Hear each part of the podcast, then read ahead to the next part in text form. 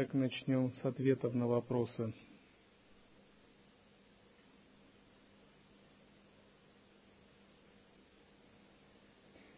Первый вопрос был, как избавиться от чувства «я медитирую» во время медитации и созерцания. Так?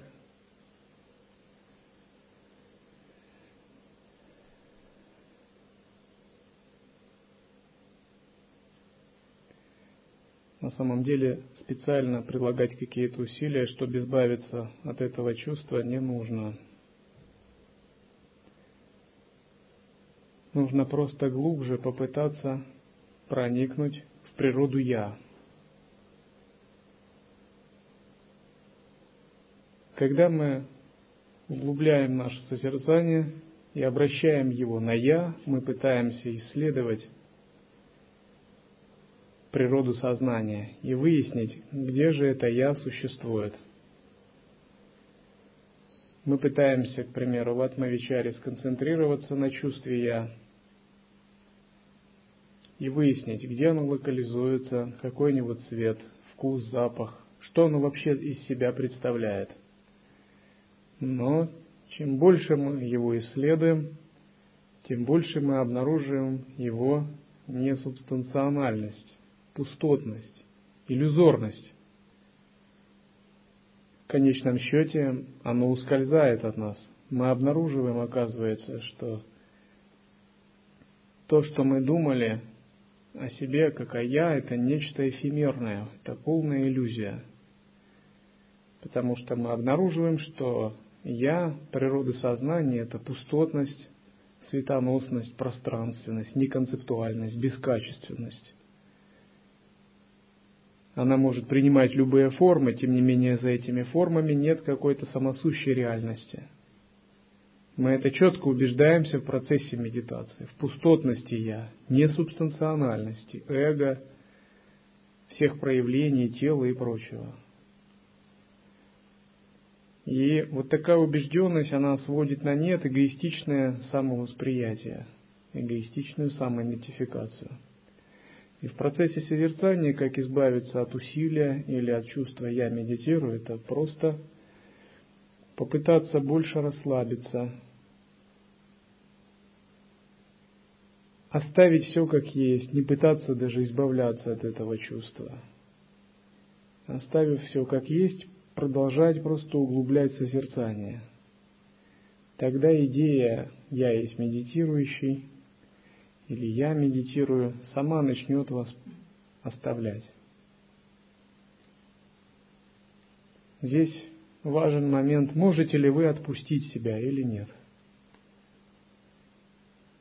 Можете вы где-то в самой глубине себя оставить надежду и цепляние. К примеру, в древности суфии обучали учеников так. К Боязиду Бестами пришел человек ученики. Он сказал, иди на рынок, торгуй два года пока. Через два года приходи, как выполнишь наставление – Казалось бы, какое отношение имеет рынок к ученичеству? На самом деле самое прямое. Если ученик настолько доверяет мастеру, что он способен вот так поменять свою судьбу, два года выполнять такую практику, это означает, в него внутри колоссальная внутренняя работа происходит. Он колоссально опустошает себя за эти два года.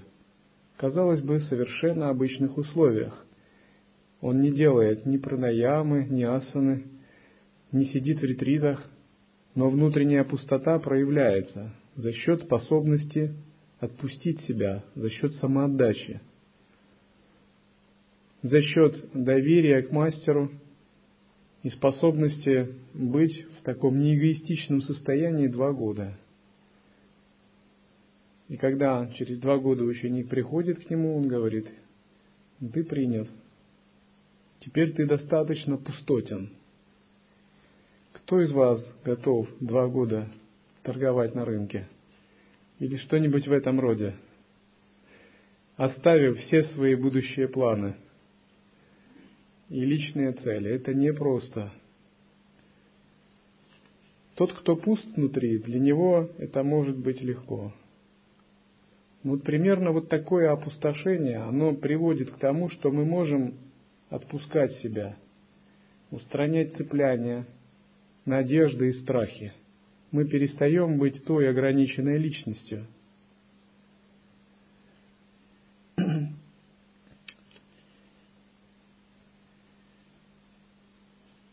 У нас практика больше начинается с интеллектуального объяснения и с понимания – к примеру, лично я всегда в духовной жизни стремился к пониманию. И, к примеру, если бы я практиковал лет 18, я бы подумал, какой смысл торговать на рынке? Да нет ни в этом никакого смысла. Я бы попытался понять умом сначала, разобраться во всем, зачем, что надо делать, к чему это приведет, каковы цели. Ну, примерно так каждый практикует. Потому что современный ум западного человека и вообще человека 21 века это совсем другой ум, нежели ум мистика первого тысячелетия. Каждому времени соответствует определенный настрой духа, кармическое видение.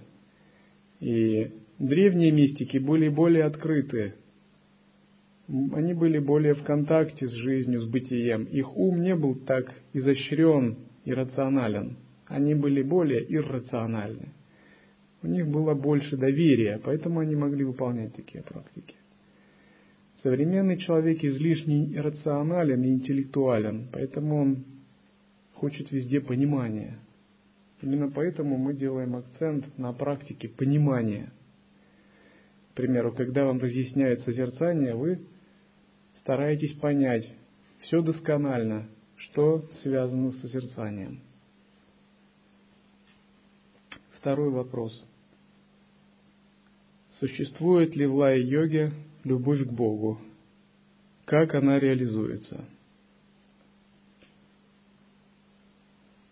Ответ – да, существует. Только нужно разобраться, кто любящий, что есть Бог и что есть любовь. То есть не все так просто, как в теистических религиях теистических религиях, э, обусловленных концептуально, ну все предельно просто.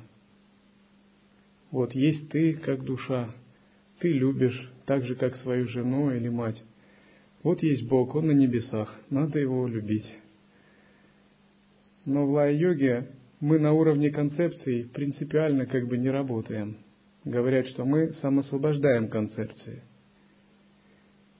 И Подобный уровень отношений существует, но его надо прояснить с точки зрения созерцания, не концептуального сознавания. Потому что на самом деле, когда мы пребываем в этерналистских концепциях, таких как «я», «личность», мы имеем ограничение «я» личностью. Или когда мы создаем понятие Бога этерналистское, связанное с концептуальными обозначениями, мы ограничиваем абсолютное сознание своим проективным мышлением – Итак, когда мы проясняем это все, то да, действительно, только тогда и настоящая любовь к Богу возможна. Что такое любовь к Богу с точки зрения лай-йоги? Это пребывание в бхаве, в самоотдаче. Когда вы глубоко обучились созерцать и открыли единую сферу благодаря вашему созерцанию, у вас возникает это чувство или чувство Всевышнего Источника, и оно дает колоссальные переживания вечности, глобальности, любви, преданности, непостижимости, бесконечности. Вы как бы, на что бы вы ни бросили свой взор, вы везде видите одно состояние – такое переживание, которое в философии называют сарва мэва брахман. Все есть абсолют. Куда бы вы ни бросили свой взгляд, вы переживаете это. И это возможно только лишь в том случае, если вы глубоко погружены в присутствие. И тогда у вас возникает однонаправленность созерцания – и такая однонаправленность, она подобна такой страстной любви человека, который безумно влюблен во что-либо. потому что вы эту однонаправленность не можете забыть. Вы ее поддерживаете непрерывно. И в конце концов вы понимаете, что в процессе такой однонаправленности личностное «я» должно полностью как бы раствориться во Всевышнем Источнике. И у вас возникает понимание такой абсолютной преданности или абсолютной самоотдачи, когда индивидуальное «я» как бы полностью ныряет в этот океан –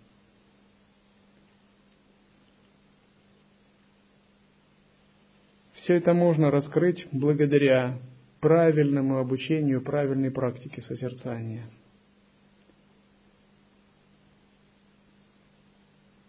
На относительном уровне это также можно описать как гуру-йога, принцип самаи.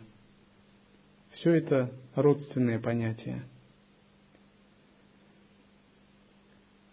Можно сказать, для нас Бог – это Всевышний Источник, Парабрахман – великая основа, из которой исходит творение, разрушение, поддержание Вселенной, свойство которой бесконечность, непостижимость, переполненность блаженством, парипурна, незапятнываемость, вечная чистота, самосовершенство, ария – способность к проявлению в виде игры, лила. А любовь к нему означает непрерывное раскрытие сознания, непрерывная направленность, в том числе через любые все чувства.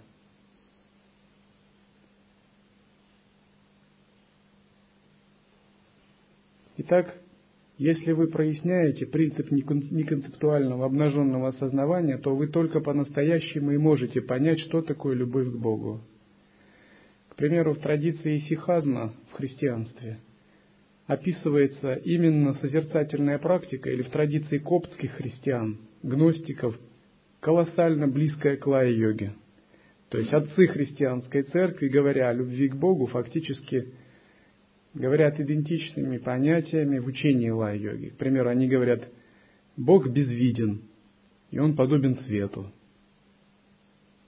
И Он внемысленный. Говорят, что этот свет умный и внемысленный.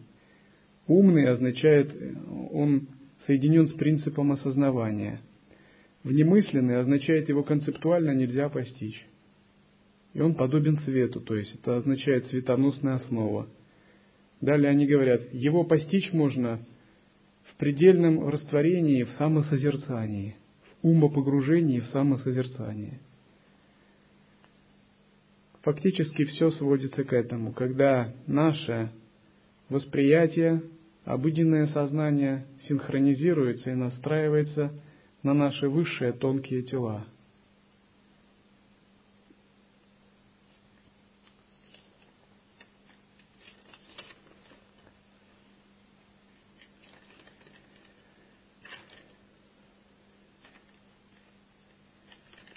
Итак, мы продолжим э, учение.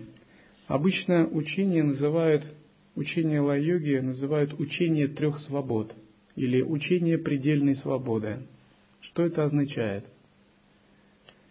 Три свободы означает три как бы переживания полной свободы, связанные с телом, речью, энергией и сознанием.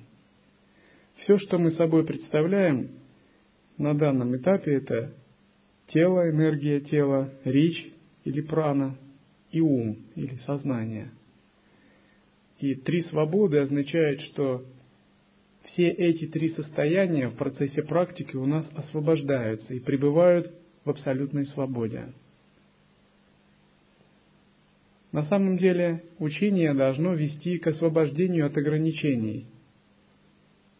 Это не то, что мы, практикуя учение, связываем себя с какими-то ограничениями.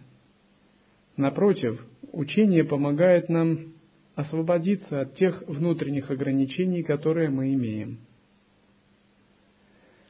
Однажды я имел такой интересный разговор с одним человеком, который э, примерно так рассуждал.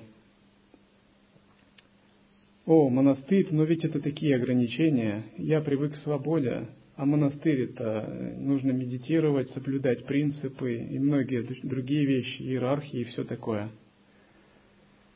Я сказал, это довольно интересный вообще взгляд на жизнь. А ты работаешь? Он сказал, да. А жена у тебя есть? Да. Квартира? Да. Ты переходишь свет на красный, улицу на красный свет или на зеленый? Он сказал, на зеленый. Ты имеешь, конечно, автомобиль, права и останавливаешься, когда гаишники машут а, жезлом. Он сказал, ну а конечно, как же без этого. И ты теперь говоришь, что у тебя нет ограничений. И ты боишься э, других, других ограничений, но ты сам живешь среди ограничений. И внутри тебя также много ограничений, к примеру. Ты вынужден многие вещи делать. И ты во всем этом живешь, но ты просто привык к этому, и ты этого не замечаешь. Но это не твой выбор, это просто нечто произошло с тобой.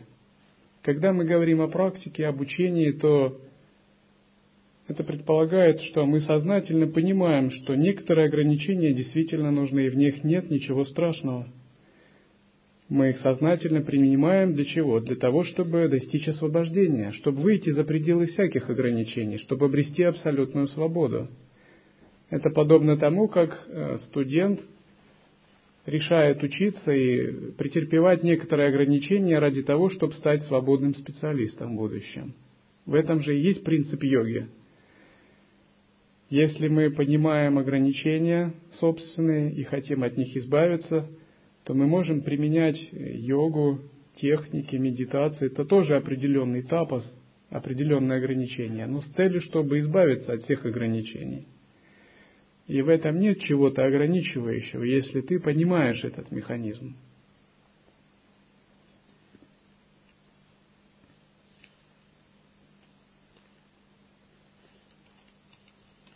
Но в истинном смысле учение лай-йоги называют учение трех свобод – это означает, что тело свободно от любых ограничений, к примеру, фиксированных, фиксированного поведения, ограниченностью, ритуалами и чем-либо вообще.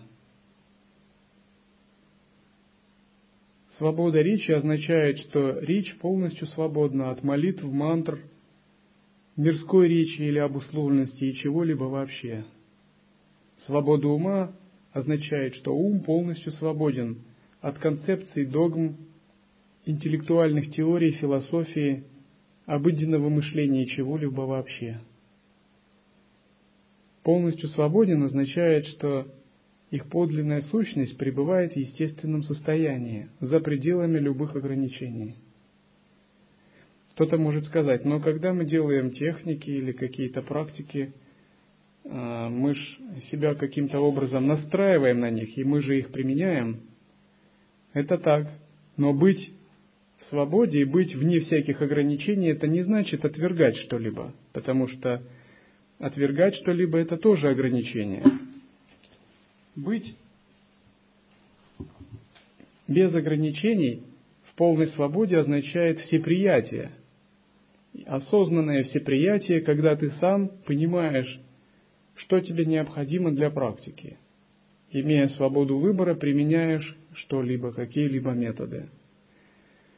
К примеру, быть в состоянии без ограничений означает, что наше сознание в любой момент, делаем ли мы, выполняем ли мы практику мантры, созерцание в баджан мандали или асаны, мы это выполняем не этерналистским способом, а мы находимся в состоянии без ограничений именно в каждый момент выполнения этой практики – когда мы читаем мантры, наряду с речью и с мантрой присутствует созерцательное, есть созерцательное присутствие.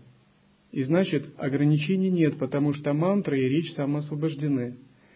Когда мы выполняем техники йоги, пранаямы, асаны, мы объединяемся с ними, находясь в присутствии, а значит, сознание полностью самоосвобождено в этот момент – или когда мы изучаем теорию, мы стараемся быть в состоянии без ограничений, в созерцательном присутствии, а значит теории с самого начала самоосвобождены. Таким образом, мы имеем полный спектр практики или переживаний, тем не менее, три наши составляющие самоосвобождаются, то есть находятся в абсолютной свободе. Другими словами, мы не связаны, не скованы ни с чем нашей практике. Это принципиальный момент по сравнению как бы с более э, с низшими способами практики. Если вы поняли этот принцип, ну, для вас все как бы становится на свои места – Поэтому говорят учение трех свобод.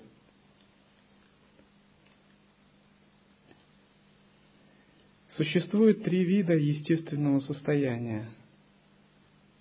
Эти три вида, они соответствуют основу, основе пути и плодам практики. И как бы на самом деле, разумеется, естественное состояние одно. А когда мы говорим о трех видах, это наше как бы двойственное видение, когда мы смотрим с позицией собственных ограничений, с относительного мира. Итак, первый вид – это ади сахаджа. Ади сахаджа означает изначальное естественное состояние. То есть это абсолют сам по себе. Бог в его самодостаточном проявлении, так можно сказать. Изначальное естественное состояние было всегда и существовало до нашего рождения. Это сама себя постигающая мудрость. Это изначально чистое, незапятнанное сознание, которое не зависит от того, знаем мы о нем или нет, достигнем мы освобождения и просветления, либо не достигнем. Оно как бы существовало до нашего рождения. Это Всевышний ум как таковой, вне нашего знания о нем. Поэтому его называют Ади, изначальный. Другой вид естественного состояния называется Даршан Сахаджа, или естественное состояние, которое мы реализовываем посредством Даршана, то есть передачи, когда мы входим в гуру-йогу, состояние передачи – или когда мы медитируем, и внезапно естественное состояние вспыхивает в нашем уме на некоторое время. Можно сказать, раньше мы были отделены от него, но вот мы вошли в передачу, мы начали практиковать, и у нас есть некоторые опыты, и у нас произошла вспышка, мы с ним познакомились, получили от него даршан, и уже наш ум и тело теперь начали знать о нем – может быть, мы его еще не реализовали, тем не менее уже контакт состоялся. Наконец, третий вид естественного состояния называется пурна, то есть полное или завершенное. Завершенное означает, что мы не только познакомились с естественным состоянием, а мы работали с ним в течение всей жизни, выпистывали его – и теперь оно дало плоды, оно проявилось в виде результата, то есть в виде трех пробужденных тел. Это означает, мы с ним полностью соединились в энергии и в теле. И теперь изначальное естественное состояние как бы не зашло и проявилось в нашем физическом теле. Оно проявилось в виде просветленных качеств, в виде того, что проявились три наших пробужденных тела. Или тело мудрости, тело энергии и э, тело ситха, совершенное физическое, бессмертное физическое тело. Таким образом, круг замкнулся, и то, что было самосовершенным, отделенным от нас, теперь проявилось в, наших, нашем физическом теле и энергии. И практика созерцания заключается именно в этом. Сначала естественное состояние от нас отделено. Мы даже не можем представить, где оно находится. Мы не знаем о нем и даже не мыслим о нем. Оно существует подобно тому, как у нищего в кармане есть а, миллион золотых монет. Миллион золотых монет существует, но нищий не может его обнаружить и воспользоваться им – этот миллион золотых монет у него существует всегда, зашитый в кармане, но он о нем даже не знает. Но затем мы знакомимся с ним, и у нас возникает стремление реализовать его. Это и есть даршан. К примеру, вы получаете словесную передачу от гуру или прямое введение, либо в процессе практики сами открываете его на опыте. Это означает, оно сверкнуло и появилось в нашем сознании. Наконец, когда оно набирает силу, благодаря непрерывному удержанию, оно становится пурно или полным, реализованным, и проявляются его плоды – Когда многие слышат учение об изначальном совершенстве, они могут впасть как бы в такое не совсем верное понятие. К примеру, когда я однажды читал лекцию на Луговой, объясняя принцип Седанты, ты уже Бог, ты уже Брахман, все есть иллюзия. И полтора часа я цитировал э, Шанкару, Вивека Чудамани, и давал комментарии. И один человек, который был довольно такой простоватый, приехал из деревни, и он слушал так увлеченно. К концу лекции спросил, а зачем же тогда практиковать, и вообще я в монахи приехал, а все иллюзия. И он в тот же день развернулся, поехал себе в деревню. Я подумал, может быть, и не нужно было тогда ему читать эту философию. Конечно, может редкая душа может так во время лекции просветления достичь, что ему уже в принципе и практики не нужно, но я сомневаюсь в этом. На самом деле, даже когда мы понимаем принцип изначального самосовершенства и принцип иллюзорности как страданий, так и связанности, и даже самого принципа освобождения – это не означает, что относительные различия уже сразу самоосвободились. В абсолютном смысле действительно собака тоже имеет природу Будды. И Будда и собака есть проявление изначального самосовершенного состояния. В абсолютном смысле собака также совершенна, как Будда. Тем не менее, в относительном измерении, если собака проголодается, она имеет совершенно другие эмоции, и она страдает, и у нее есть свои ограничения. Будда же имеет три просветленных тела. Собака же думает, что она имеет одно тело, и то не просветленное, а собачье. И она испытывает массу ограничений. И даже если вы скажете, что она самосовершенна, как бы ей это а, ничуть от этого не поможет. Вопрос в том, что Пребывая в самосовершенстве, тем не менее, одни люди реализуют три бессмертных тела и обретают полную свободу. Другие же, пребывая в самосовершенствах, остаются якобы поглощенными клешами, неведениями и перерождениями.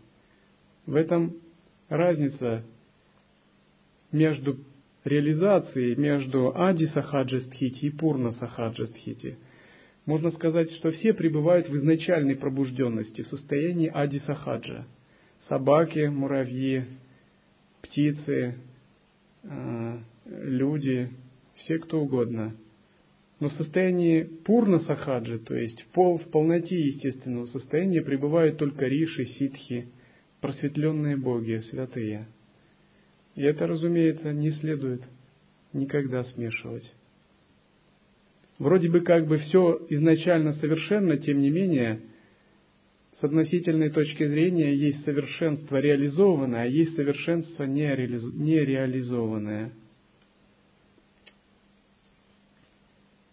Совершенство реализованное отличается от совершенства нереализованного тем, что совершенство реализованное полностью соединилось с материей, с праной, энергией совершенство нереализованное находится именно как потенциал,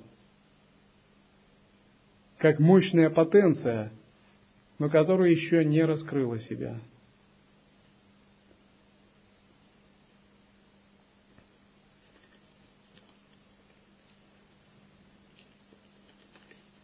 Итак, теперь мы поговорим о каких-то некоторых тонких моментах практики созерцания. Когда мы занимаемся созерцанием, то цель нашего созерцания – осуществление великого перехода. Можно сказать, что из состояния человека, который имеет ограничения – благодаря практике созерцания и применения искусных методов, мы стремимся перейти в состояние божества, полностью существа, которое полностью находится за пределами ограничений. И когда мы как бы растем в духовном смысле, то наш прогресс примерно так измеряется. Обычный человек, мирянин, затем йогин, садху, то есть тот, кто практикует садхану, к примеру, так, как вы сейчас. Следующая как бы стадия – это состояние мастера.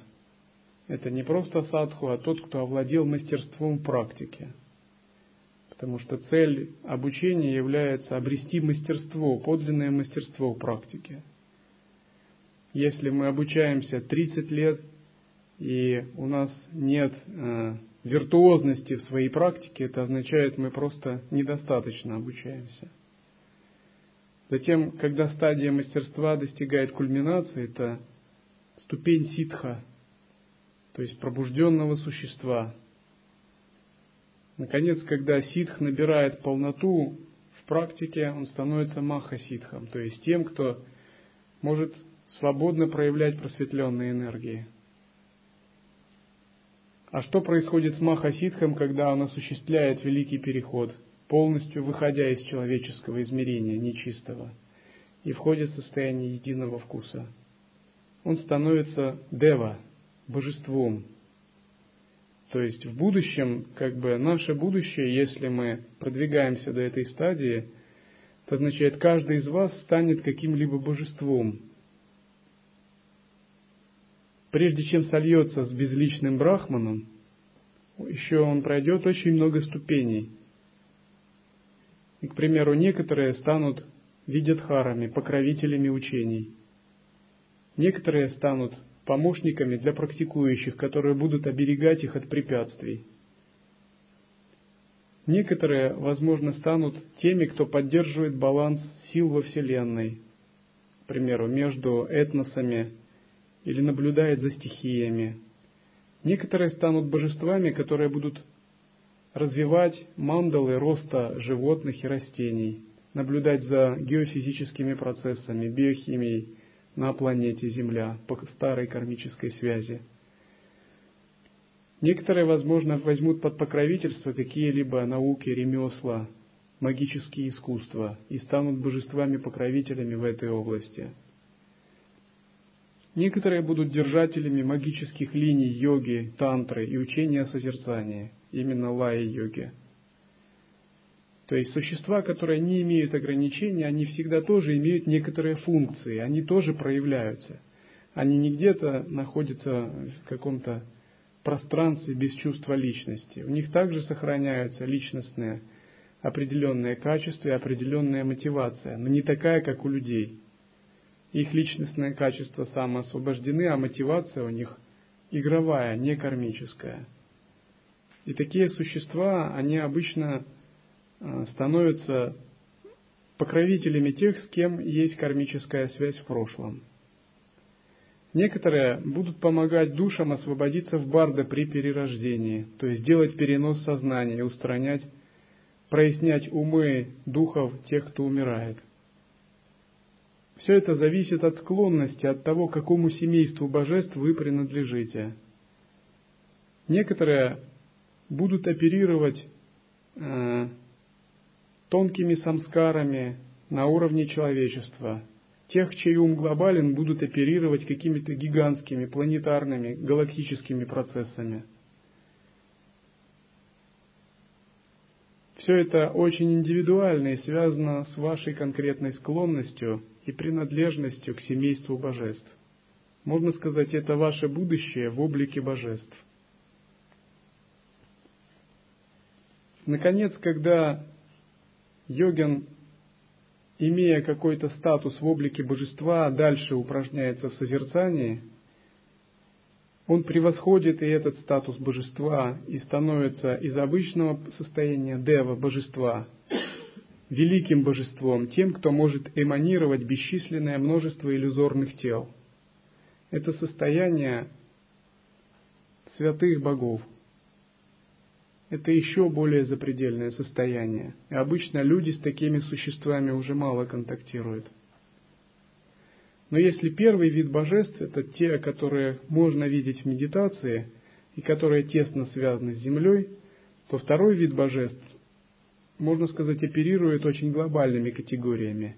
И его увидеть можно лишь очень высокопродвинутым душам. Это боги Брахмалоки – на самом деле за многими процессами на Земле очень внимательно и бдительно наблюдают разные божественные существа. В силу своих возможностей и карм они направляют рост человечества, эволюцию, блокируют негативные состояния или наоборот даже провоцируют другие с определенными целями. А, наблюдают за этнопланетарными процессами, за геополитикой, геофизическими процессами – блокируют негативные явления или создают ситуацию, когда духовный рост или эволюция человечества может развиваться, контролируют разные достижения в области науки, техники и прочее. Это очень тонкие области, в которые невозможно войти с обыденным человеческим сознанием. Можно сказать, для людей это великая тайна. Но боги Брахмалоки – это еще более запредельное сознание – они оперируют гигантскими объемами времени, пространства, недоступными человеку. У них совсем другая логика и этика. Они обладают многомерными телами. И это следующий как бы этап на пути пробуждения.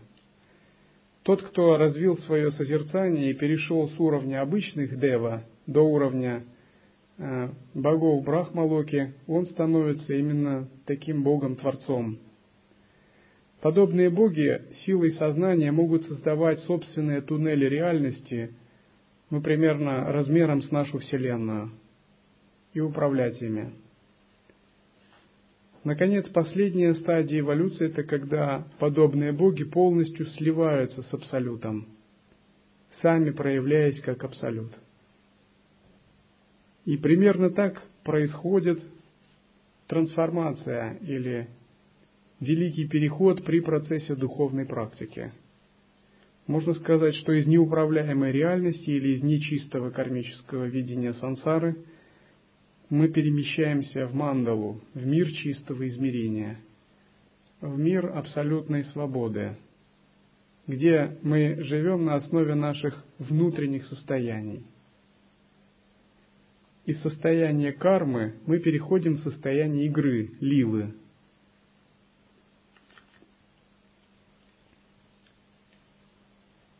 Карма означает наша запрограммированность законом причин и следствий, от которой мы уйти не можем. Игра, лила – это принцип божества, это то, что не свойственно человеку. Это свойственно святым или абсолюту. Это полностью спонтанное, свободное состояние, основанное на внутренней свободе, сватантрия, и на собственной воле, свечхачара – то есть игра означает, что вы способны проявлять или объединяться с любыми обстоятельствами или самосвобождать их. Итак, чтобы осуществить такой принцип трансформации или такой принцип перехода, мы развиваем присутствие. И когда речь идет о созерцании, то целью прояснения созерцания я написал текст, который называется «Тайны созерцания». Потому что созерцание – это самая сложная тема в процессе, в понимании которой возникает множество ошибок. И здесь есть третья глава, она называется «Точки положения сознания». На самом деле это, конечно, не какие-то точки, которые мы можем обозначить, это скорее состояние, которое можно условно разделить для понимания от того, э, в каком положении находится наше сознание при созерцании. Иногда мы пытаемся выяснить какой-то теоретический вопрос, но при этом наше сознание находится не в том положении, и как бы мы ни пытались его выяснить, у нас не может быть ответа. В таком случае я говорю, попробуй изменить сознание, попробуй войти в более глубокое присутствие, потому что в данном положении сознания ответа на твой вопрос нет. Это как дзенский гусь в бутылке. Вы можете размышлять над ним тысячу лет логически, но вы никогда не получите ответа, потому что в концептуальном положении сознания ответа не существует. Но как только вы войдете в присутствие за пределами концепции, гусь из бутылки сразу же вылазит. Нет ничего проще. Это просто другое измерение видения проблемы. Итак, каковы эти точки положения сознания? Первая точка – это неведение, авидия на санскрите. Но это очень знакомо всем людям положение. То есть это такое положение сознания, когда сознание активно, когда мы действуем на уровне мыслей, чувств и когда мы схватываемся внешними объектами. Ну, можно сказать, это обычное состояние ума, который захвачен внешними объектами, то есть состояние невидения. Когда мы принимаем эту реальность за реальность. То есть, когда у нас нет чего-то более глубокого, наблюдательного сознания, к примеру. Ну, самый обычный пример вы занимаетесь чем-либо, и что-то происходит, и это вам не нравится. Но вы, как обычно, гневаетесь. Почему это происходит? Потому что у вас сильна идея «я», или сильна вера во внешнюю реальность, во внешние объекты. Соответственно, возникает желание защищать свое «я», поддерживать свой статус. И когда возникает какая-то угрожающая ситуация, у вас возникает гнев, как защитная реакция на это – И в точке невидения наша собственная психологическая непрерывность связана с внешними объектами. И поэтому всегда возникают страдания или замешательства. Ну, потому что внешние объекты очень непостоянны. В общем, точка невидения – это обычное спящее сознание.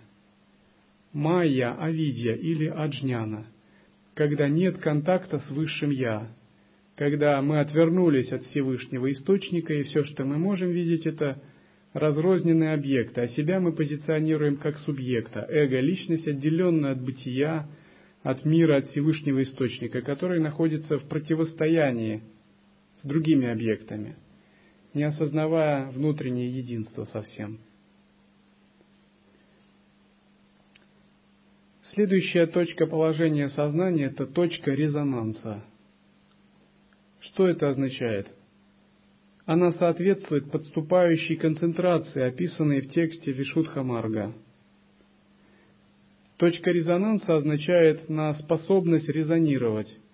Можно сказать, точка резонанса – это такой поворотный момент, где у нас возникает более глубокая осознанность, и где мы можем начать либо снова войти в состояние невидения и уснуть, либо мы можем начать возвращаться к Всевышнему Источнику, начать созерцать.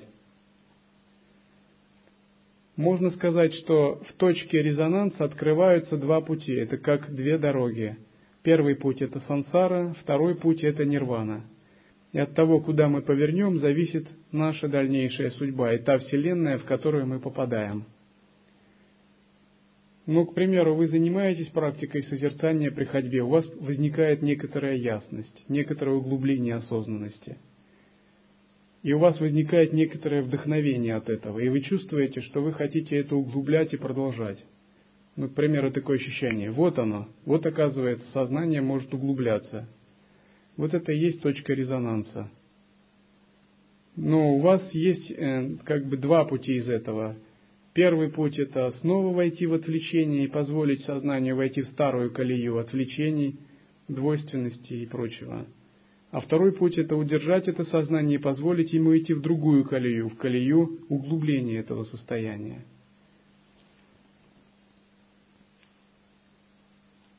Следующая точка – точка неустойчивого созерцательного равновесия – и когда вы прошли эту точку резонанса и решили входить в созерцание еще глубже, вы входите в подлинное созерцание. Но это созерцание еще неустойчиво, оно нуждается в постоянном усилии. Поэтому оно так и называется. Вы вынуждены прилагать собственную волю. Такое усилие еще называется произвольная внимательность.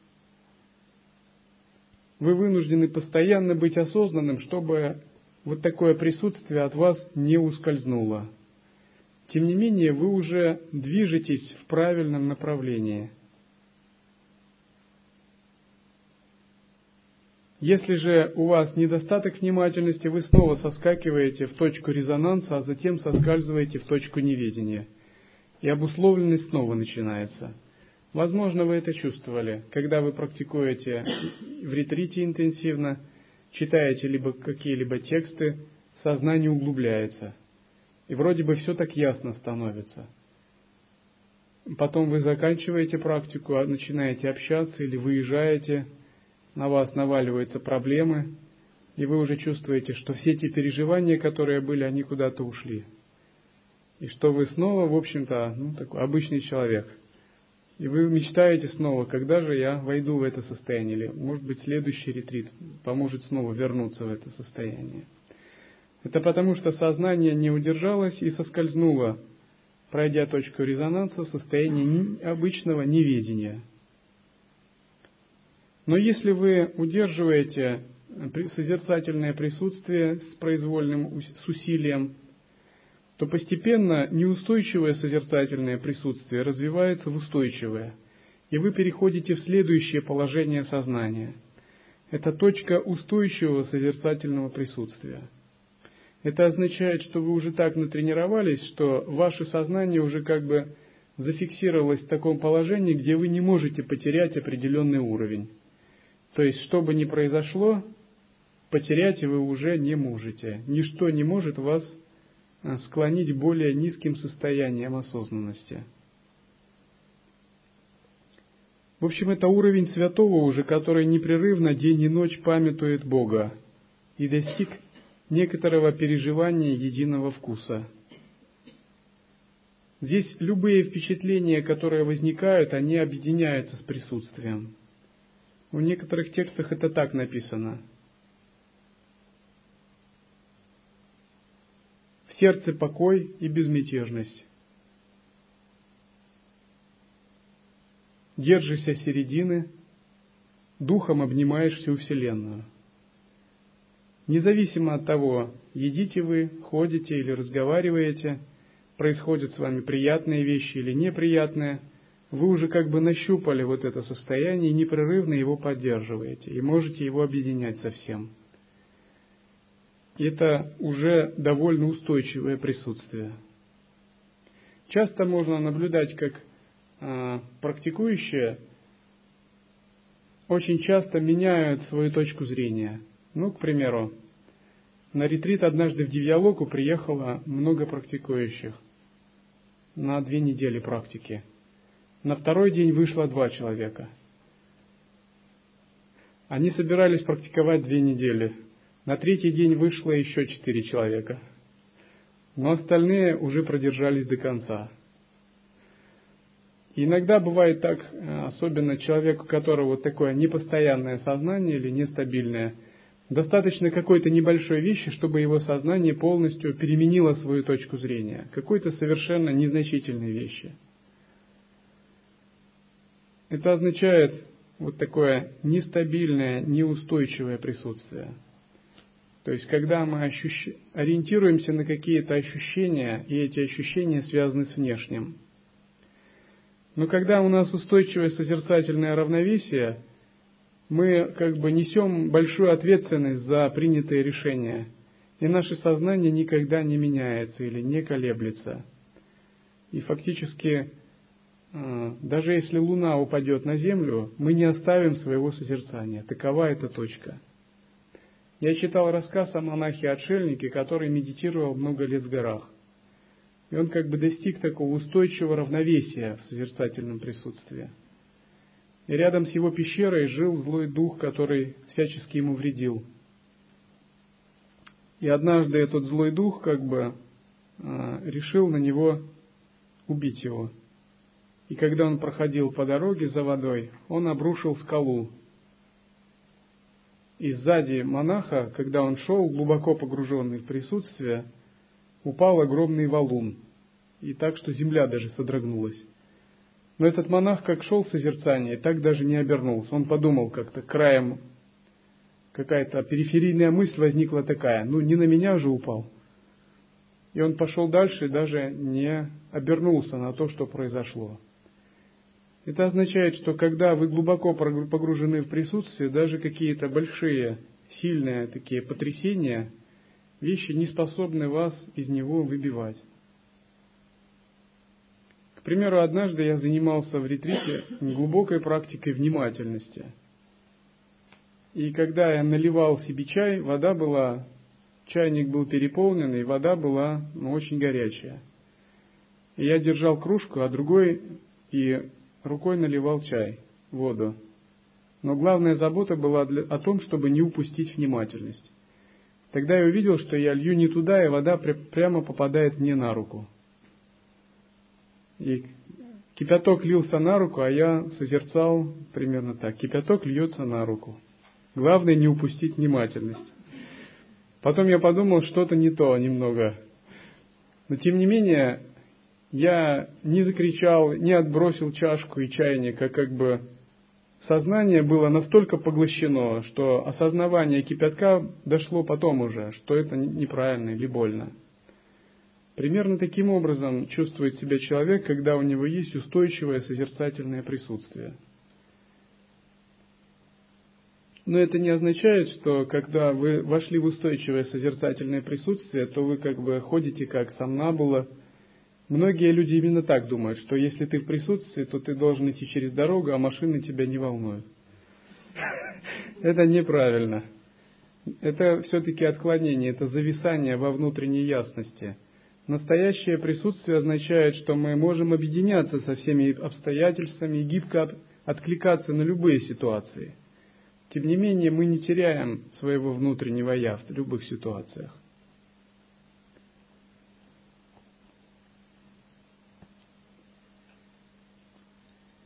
Наконец, существует следующая точка. Что происходит дальше, когда мы долгое время, изо дня в день, месяцами, неделями и годами находимся в устойчивом созерцательном равновесии? Наступает точка трансценденции или самотрансценденции.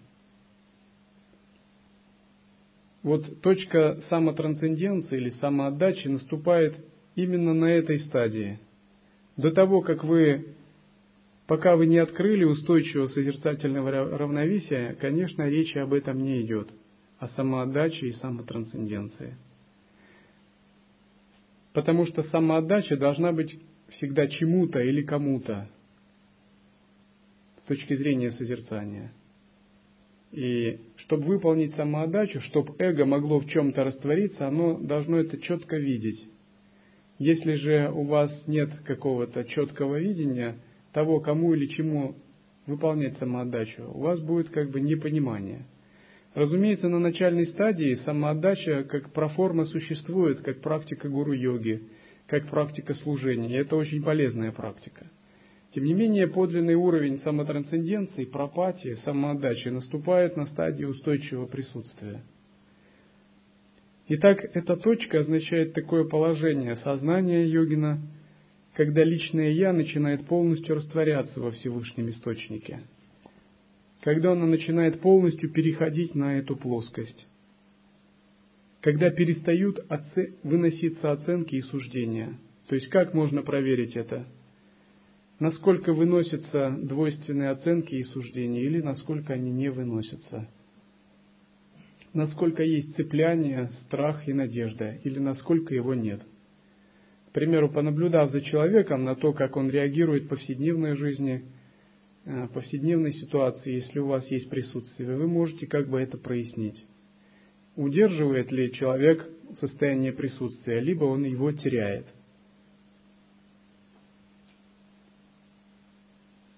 Вот один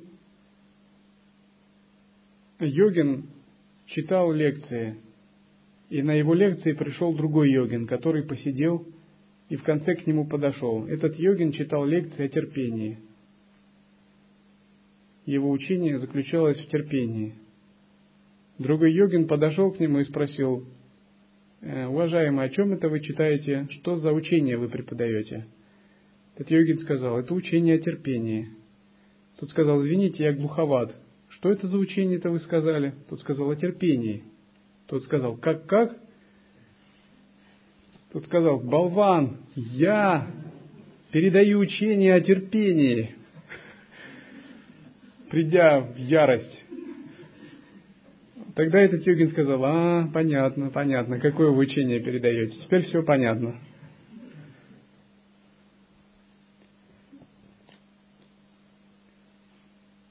Итак, на стадии трансценденции наши оценки больше не выносятся. То есть, какие бы мы восприятия или ощущения не переживали, очень позитивные или очень негативные, самоосвобождение происходит в момент их переживания.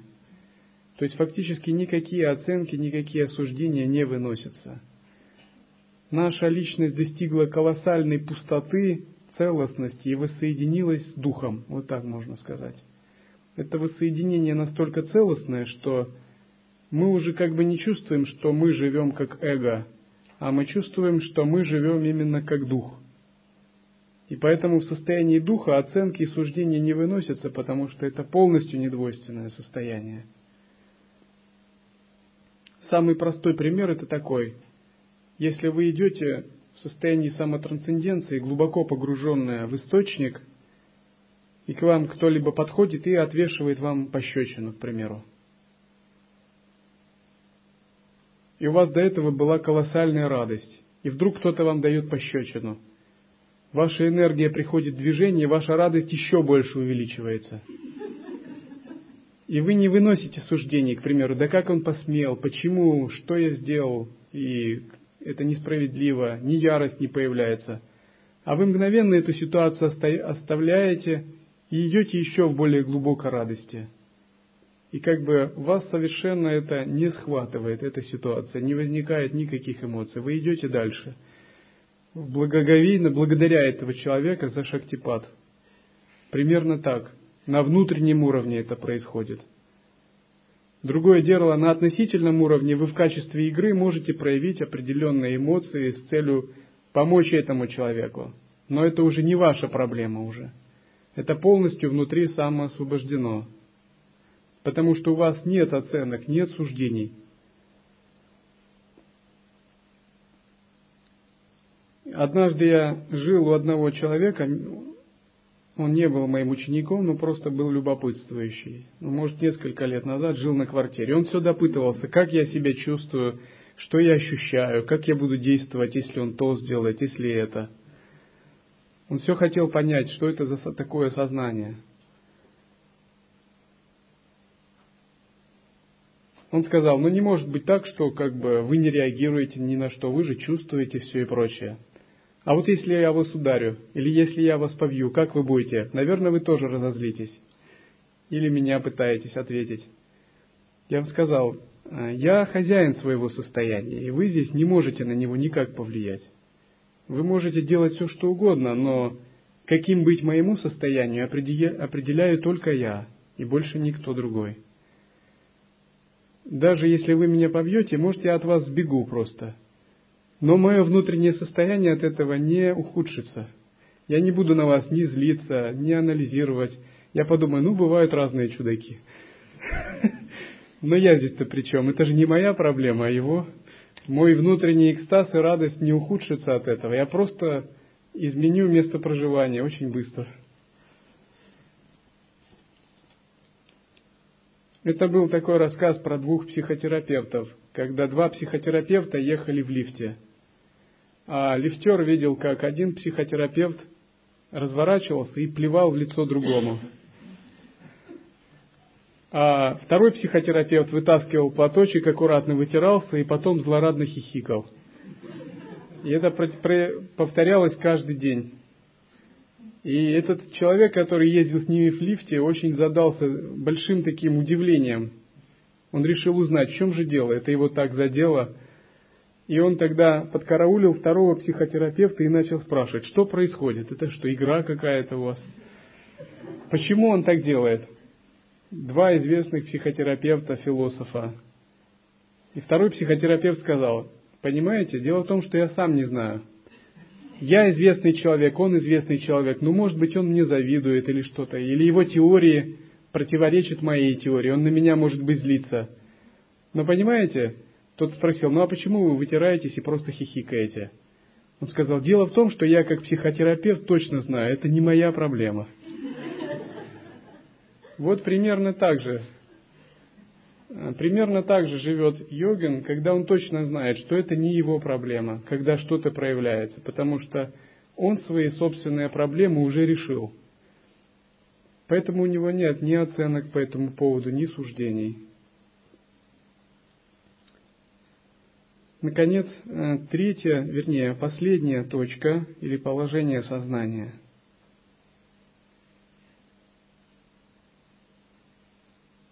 Это положение называется точкой единого вкуса и самоузнавания. На этой стадии происходит полное воссоединение индивидуального Я и Всевышнего Источника.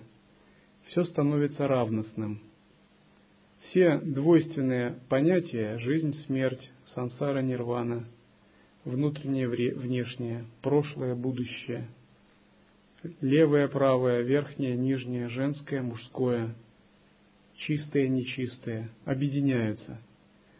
На этой стадии йогин созерцает все как одно, все перед ним предстает как единая сфера. Больше нет различий, все различия аннулированы, все самосвободилось.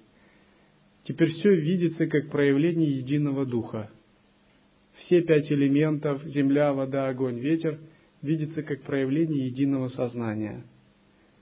Поэтому его называют единый вкус. Именно эта точка является тем положением сознания, где достигаются три пробужденных тела, достигается полное бессмертие и э, проявляется воссоединение со Всевышним Источником –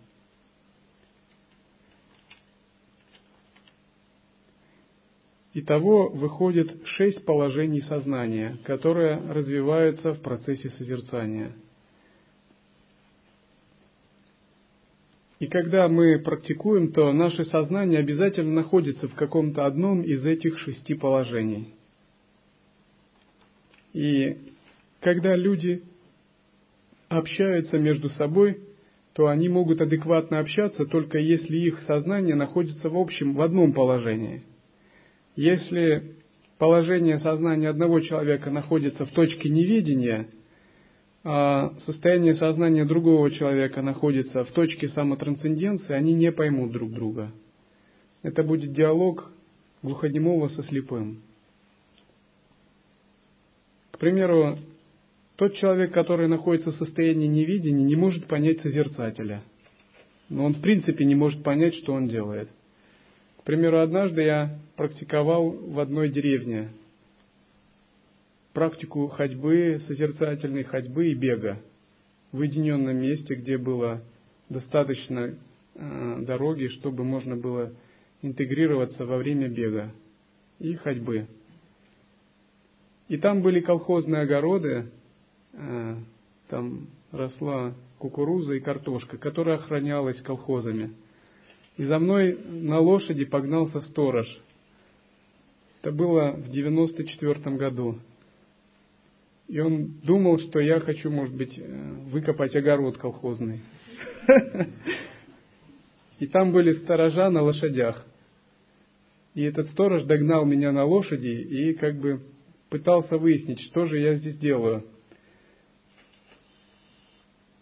И тогда я подумал вообще, как же это я вообще могу объяснить такое? Ну и начал я примерно с того, а вы читали Вигьяна Бхарава Тантру?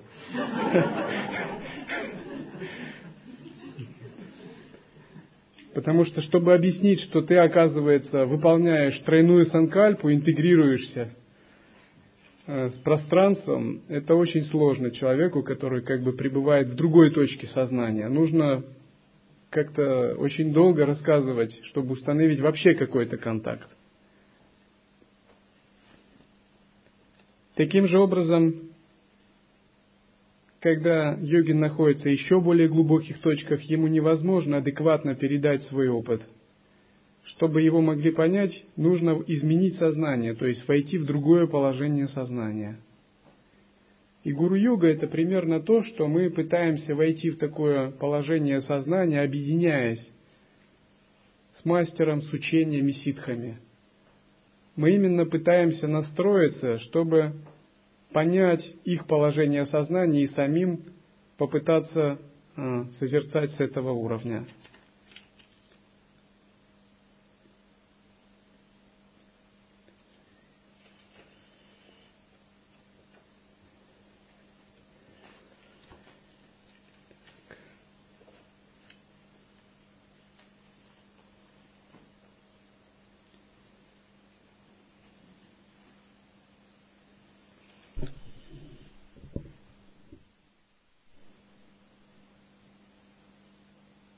Баджан сегодняшняя практика посвящена призыванию Абсолюта и его трех просветленных тел, трех качеств, то есть Садчитананды. Садчитананда, их можно перевести как бытие, сознание, блаженство или пустотность, осознанность и переживание – Обычно баджан мандала проводится либо как призывание конкретного ситха, либо как созерцание, объединение с какими-то аспектами Абсолюта, Всевышнего Источника –